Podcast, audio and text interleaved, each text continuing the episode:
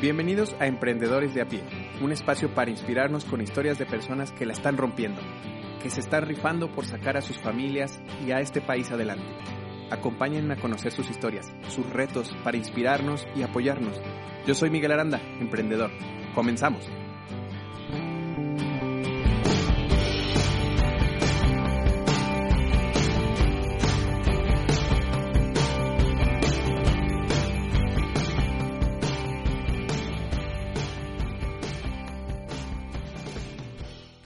Tal, Jorge? Bienvenido, ¿cómo estás? Bien, bien, ¿y tú? Agradecido de que me hayas invitado a tu programa. No, pues el gusto es todo mío. ¿Me ayudas a presentarte con la ronda relámpago? Sí, claro que sí. Perfecto. ¿Lugar de nacimiento? De Zacatecas, Zacatecas. Muy bien. ¿Estudios? Eh, no, por el momento no. Bueno, pero ¿qué, qué fue lo que estudiaste?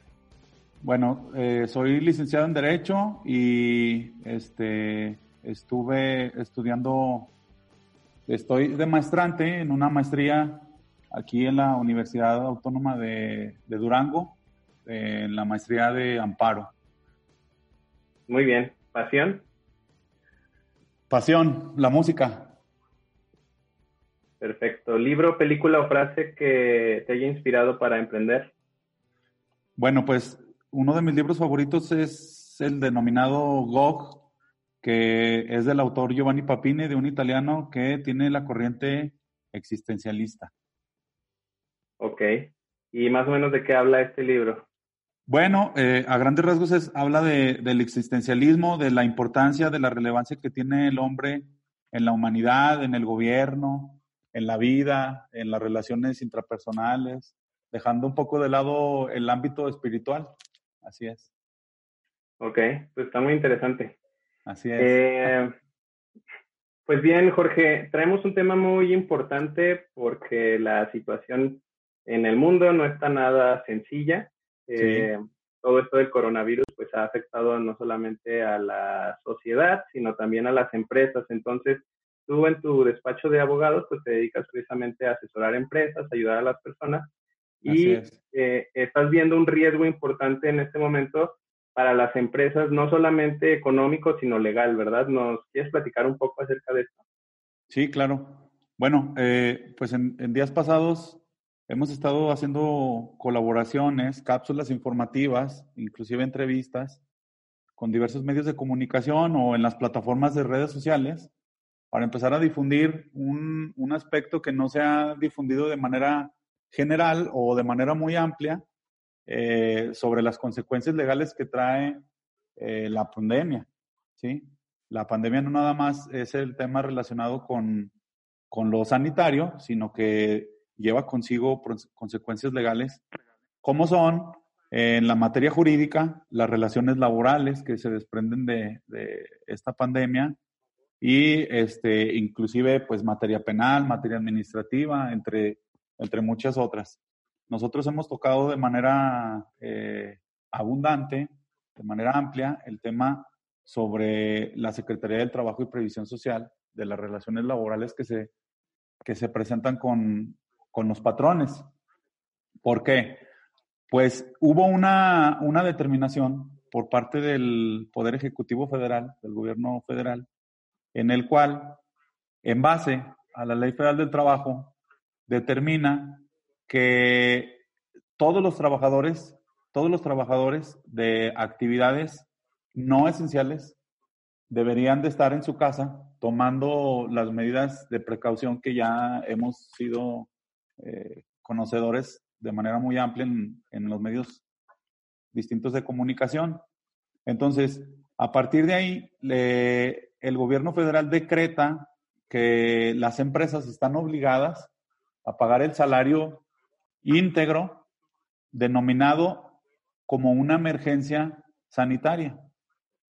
Eh, aquí ha existido muchos comentarios por parte de colegas abogados que manejan el tema, de contadores, en el cual señalan pues que en la Ley Federal del Trabajo no existe como figura tal la emergencia sanitaria, sino que okay. únicamente existe la contingencia sanitaria y, y, efectivamente nada más está prevista de manera eh, expresa la contingencia sanitaria que dentro de sus, de sus consecuencias legales es que se pague el salario mínimo al trabajador durante 30 días.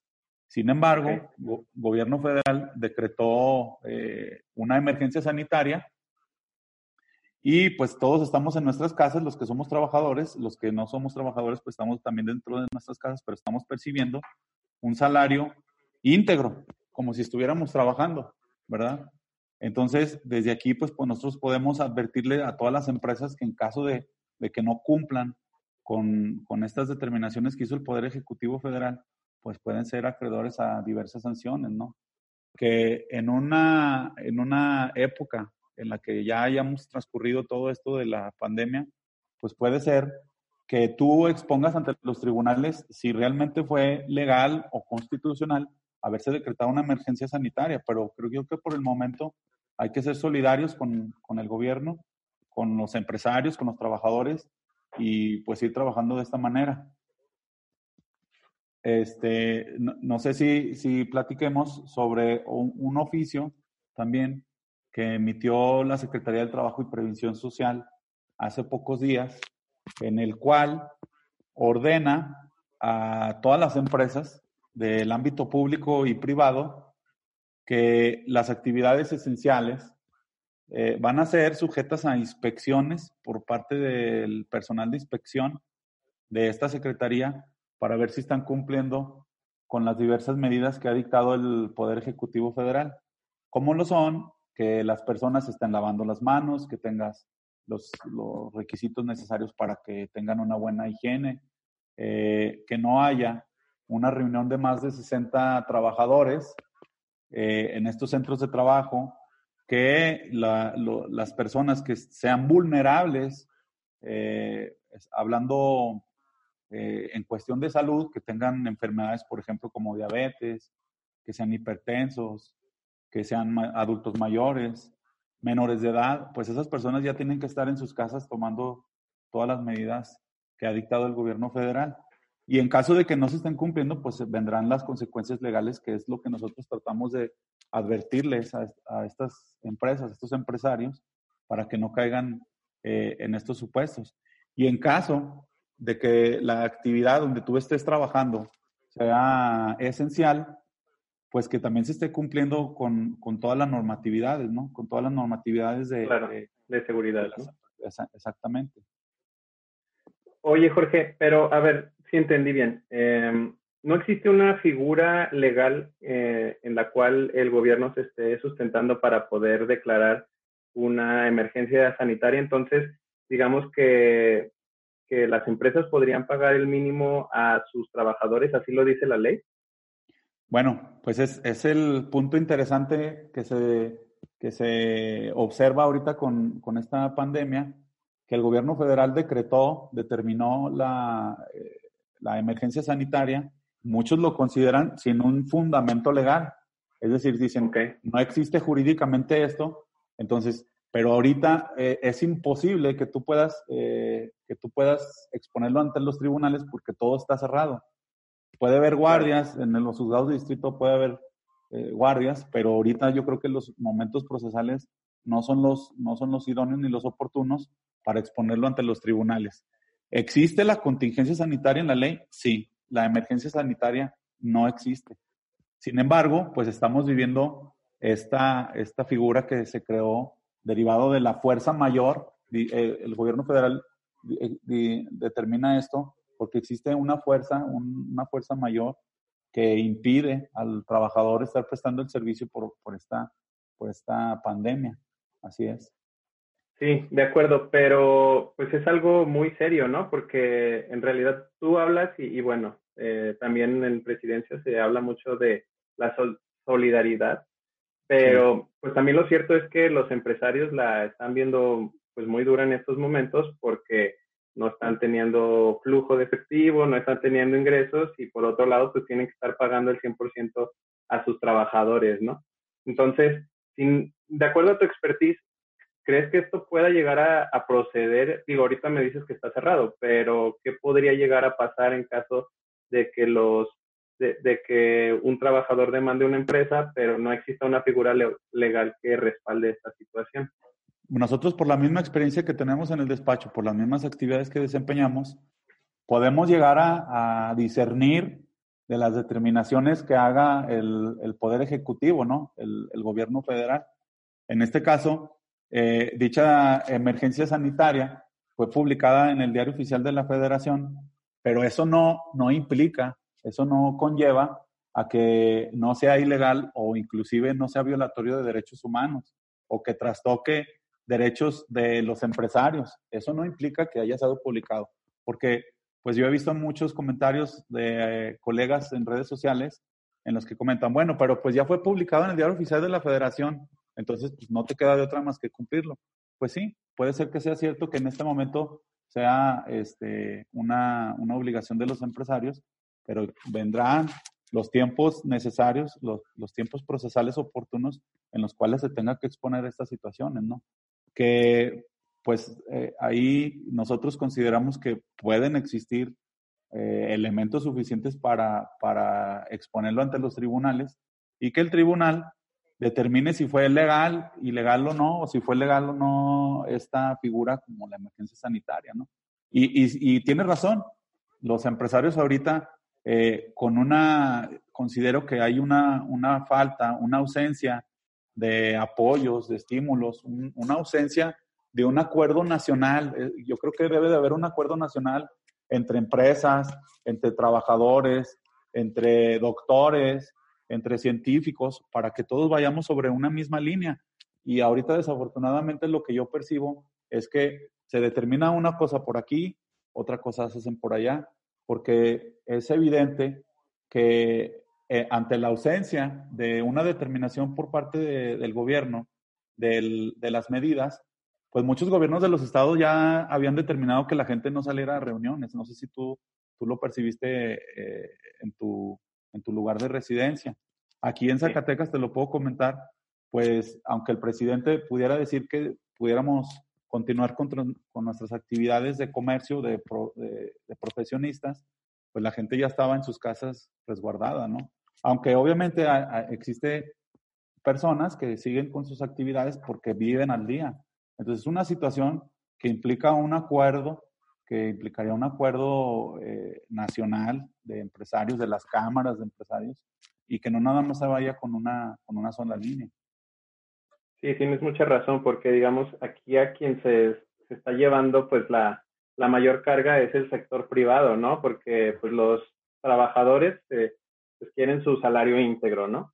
El gobierno pues quiere que las empresas, o sea, no está dando ningún tipo de facilidades hasta donde yo sé, ¿verdad? También tú me corregirás en temas pues de impuestos o de deudas, entonces pues la carga se la está llevando el sector privado y bien, o sea, pensamos en empresas y probablemente pensemos en las transnacionales, en las grandes empresas, que probablemente sí puedan sortear este tipo de, situaciones, pero pues la realidad en México es que también la mayoría de las empresas pues son pymes, ¿no? Entonces pequeñas y medianas empresas también como las personas pues viven al día de sus ingresos y ante estas situaciones pues se las están viendo negras y, y, es complicado, entonces debería de haber una empatía no solamente de las empresas, pues de los trabajadores que si bien los quieran apoyar, pues también del gobierno y de los mismos empleados para poder salir adelante y que las empresas no quiebren, ¿no? Así es. Y, y bueno, es una verdad sabida que pues el Estado muy pocas veces genera riqueza. Los que generan riqueza eh, en todos los estados pues son los empresarios en base a los, a los trabajadores, ¿no? Los trabajadores es una, una herramienta muy importante para las empresas en las que no pueden prescindir, pero pues también el Estado no puede prescindir de las empresas, de los empresarios, porque pues son los que mueven toda la economía en los diferentes, en las diferentes naciones, ¿no? No se les puede abandonar. Creo que eh, aquí se omite un acuerdo entre todas las cámaras, entre los pequeños empresarios, porque pues bueno, yo creo que eh, estamos viviendo una contingencia que implica a, a todos, no nada más a un sector, a todos, inclusive los que no están, no están regularizados conforme a las disposiciones del Código de Comercio, a las disposiciones del Código Fiscal de la Federación, Profeco, Profepa, es decir, todas las autoridades. Implica una aplicación de la ley de todos los ámbitos. Sí, de acuerdo. Y como dices, un plan nacional que, que escuche todas las voces, ¿no? Así es. Pero, Jorge, este, digamos, eh, a todos los empresarios que puedan estar escuchando este podcast, eh, y en este momento, pues, se las están viendo duras con el tema de nómina. ¿Tú qué les puedes recomendar? O sea, ¿cuál sería tu, tu visión de experto para decir, ante la situación general, qué se puede hacer en estos momentos para llegar a un acuerdo o para poder platicarlo con los trabajadores? Claro. Nosotros hemos, eh, hemos platicado con algunos empresarios de nuestros clientes, les hemos hecho la recomendación que inclusive la, la secretaria, la titular de la Secretaría de Trabajo y Previsión Social, eh, comentó eh, en, medios de comunicación que permitía, daba la flexibilidad de que los trabajadores convinieran con los patrones para ver el tema de los salarios y de, y de cómo van a estar eh, sufragando este, gasto. Porque, pues, yo eh, te comento, un hotel de uno de mis clientes me dijo, pues yo no tengo, no tengo reservaciones desde tal mes entonces yo no tengo dinero para pagar la nómina de los trabajadores. Pero también, bajo esta circunstancia que estamos viviendo, si tú como patrón los despides, pues no hay ninguna causa justificada. ¿sí? Claro. Eh, aquí lo que, lo que les recomiendo yo a, a, los trabajadores y a los patrones es que tanto unos y otros se, se, se, son necesarios para esta fuerza laboral. Entonces hay que platicar, hay que convenir, hay que llegar a acuerdos y esos acuerdos que estén eh, de manera escrita, en los cuales, si yo no te voy a poder pagar el salario íntegro, dame la oportunidad, dame la oportunidad de que cuando empiece yo a tener ingresos y que se regularice la situación económica de mi empresa y, y en manera general ah, en la nación, pues yo irte, irte pagando lo que te quedé debiendo de esos salarios, lo cual no es ilegal.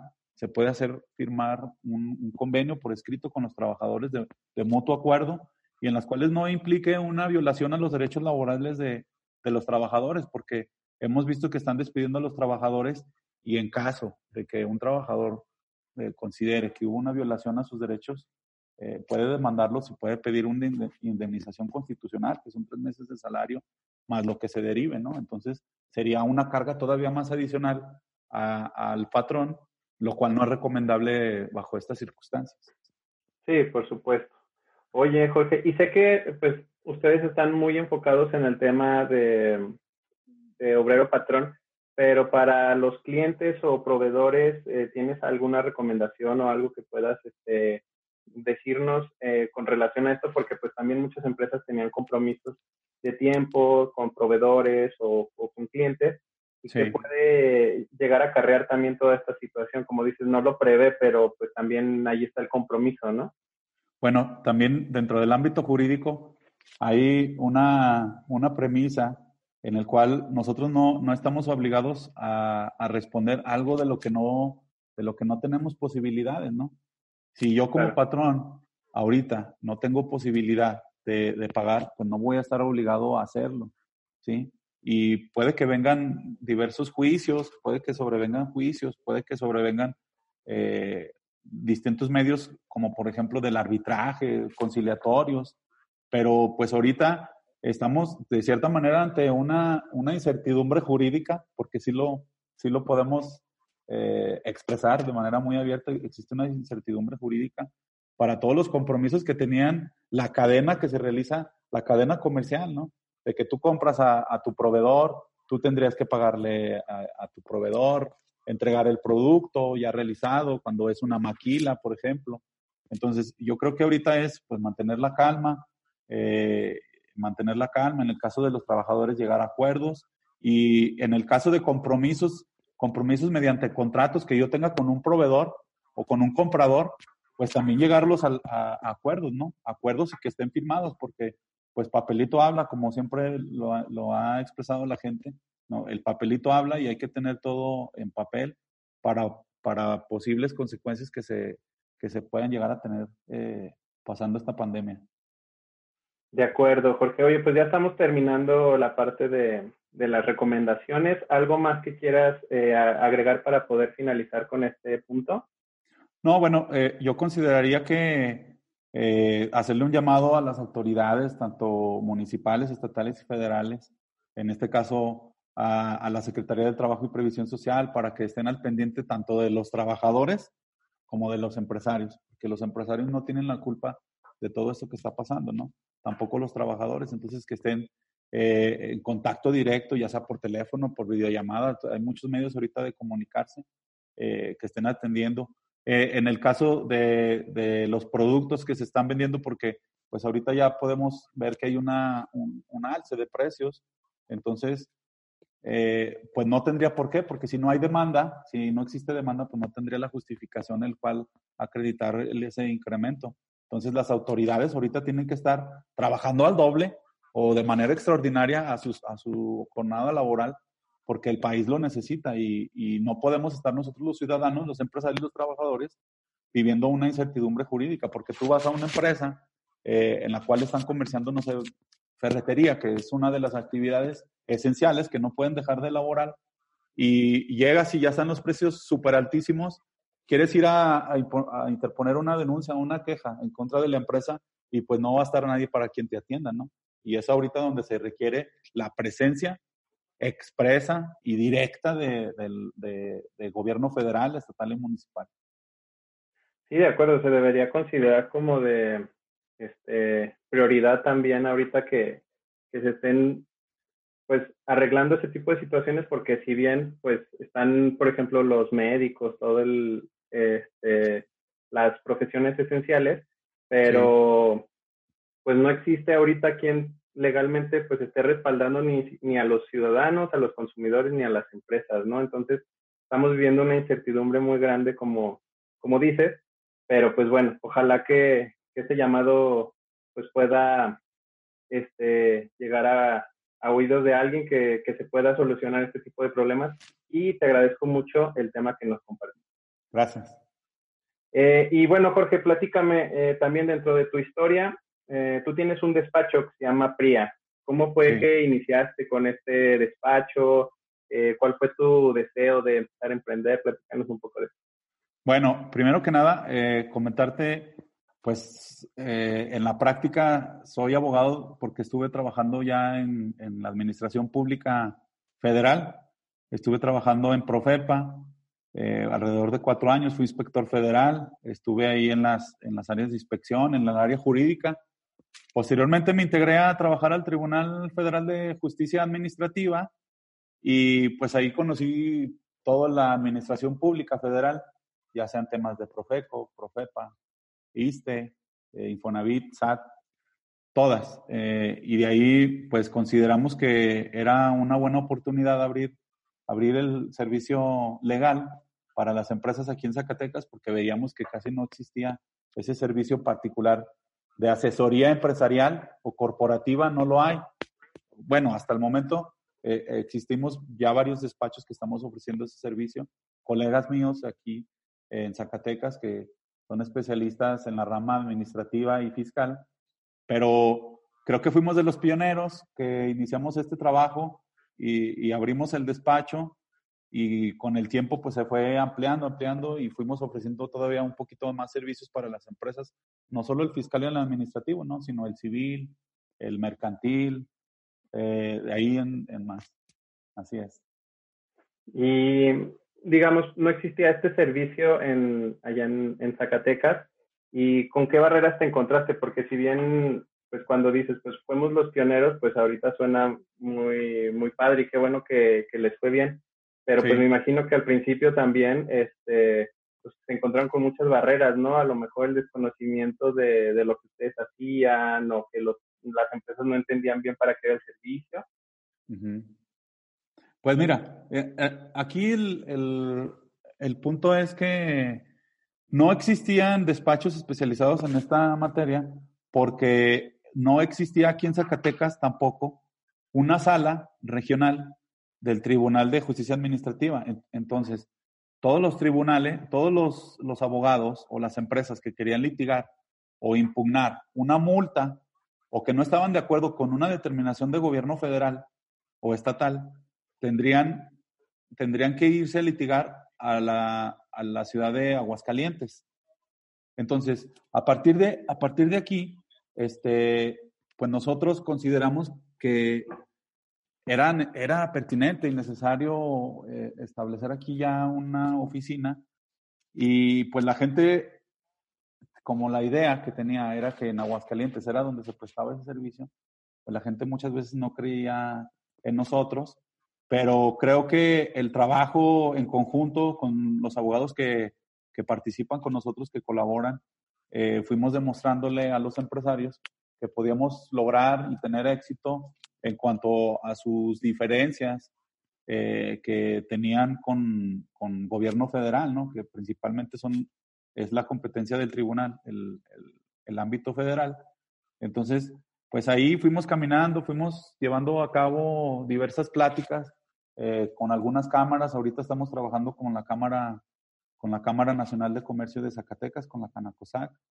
Este, y pues de ahí ahorita seguimos al pie del cañón, aunque por, por, lo, por, el momento pues están suspendidas las actividades de los tribunales y creemos pues que se va a venir una recesión económica que pues, nos va a afectar a todos indudablemente al ámbito al ámbito profesional también de prestación de servicios profesionales pero pues estamos muy contentos de estar eh, estar en el ámbito zacatecano de prestación de servicios profesionales y que nos estén tomando en cuenta.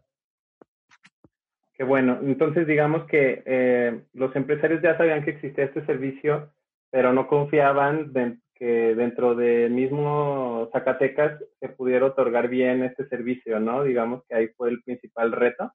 Exactamente, exactamente. Los empresarios de aquí de Zacatecas pues decían, no, pues yo creo que mejor vámonos a Aguascalientes, a Guadalajara, a México, eh, a San Luis Potosí para adquirir la prestación del servicio porque pues consideramos que en Zacatecas no lo hay, ¿no? Y claro que existimos gente que estamos dedicadas al 100% y que tenemos muchísima pasión para, para trabajar sobre, sobre este tema, que nos apasiona litigar y, resolver los problemas a, los empresarios. Sí, digamos, es una, una especie de malinchismo que se va permeando en, en diferentes, a diferentes niveles, ¿no? O sea, como mexicanos no confiamos en mexicanos, pero también dentro de las ciudades eh, creemos que no se tiene la capacidad o el talento para poder este, solucionar ese tipo de, problemas, ¿verdad? Exactamente. Aquí eh, este, en Zacatecas se, se han generado temas relevantes, relevantes en la entidad federativa, inclusive a nivel nacional.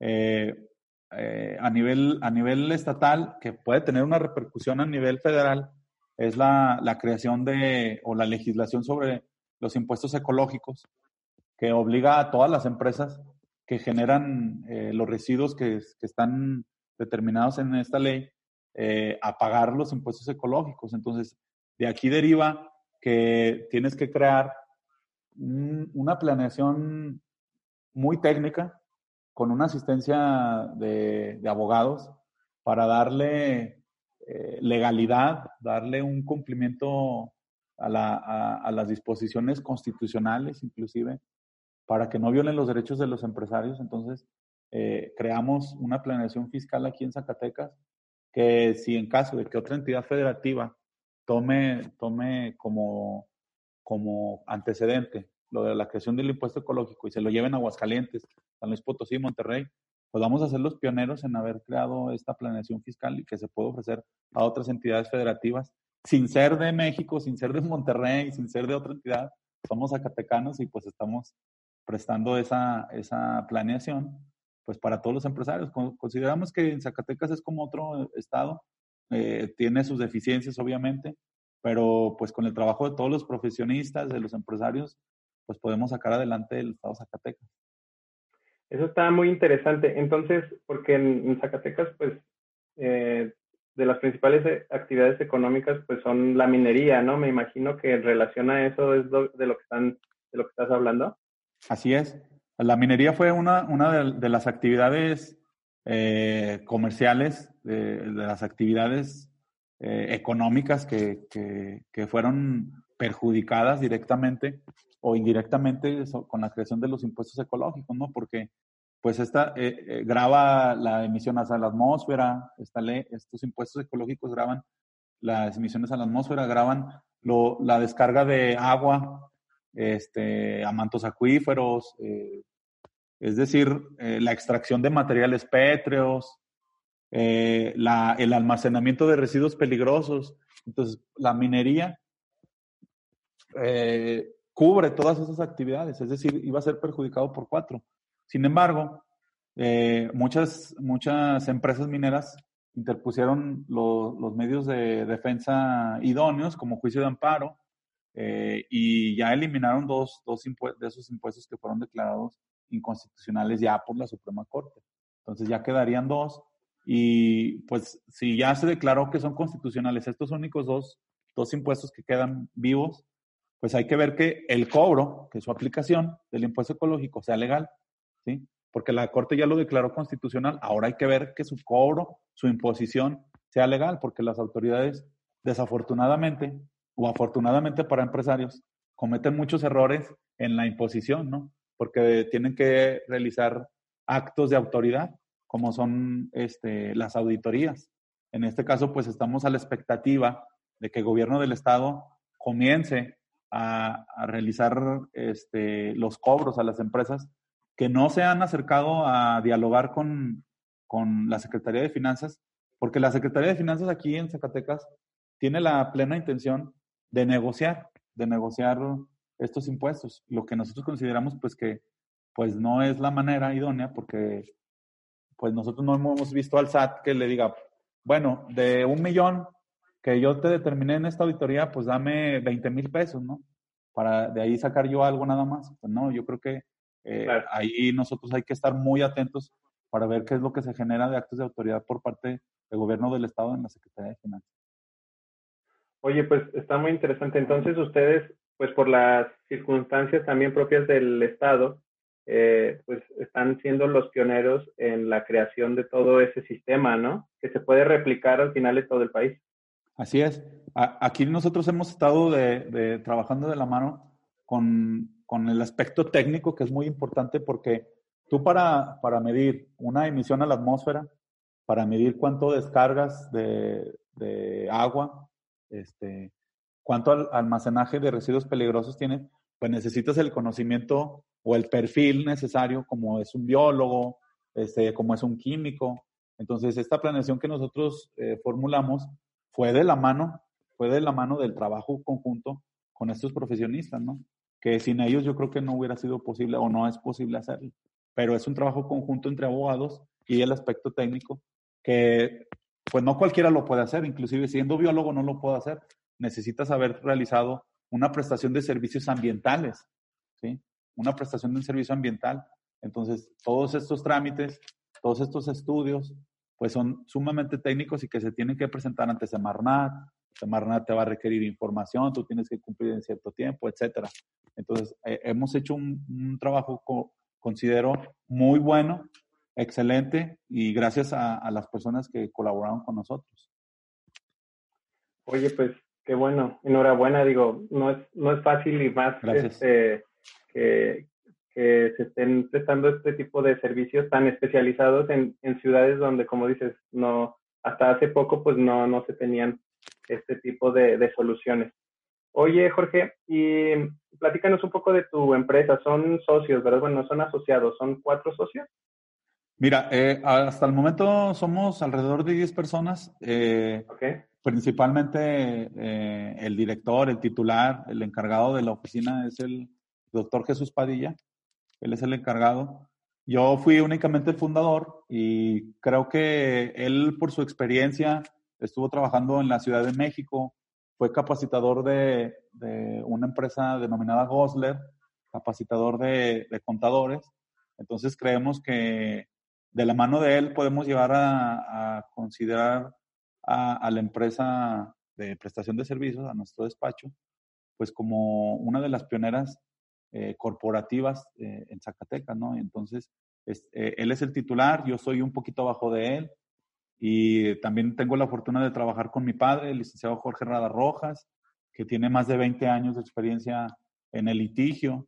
Estamos trabajando también con, con el maestro Luis Humberto Medina Arellano, que fue parte de la Suprema Corte de Justicia, trabajó en la, en la antes denominada PGR, especialista en la materia penal, es decir, eh, estamos es un trabajo de manera conjunta con, con, gente que tiene mucha experiencia y pues nos está dando muy buenos resultados.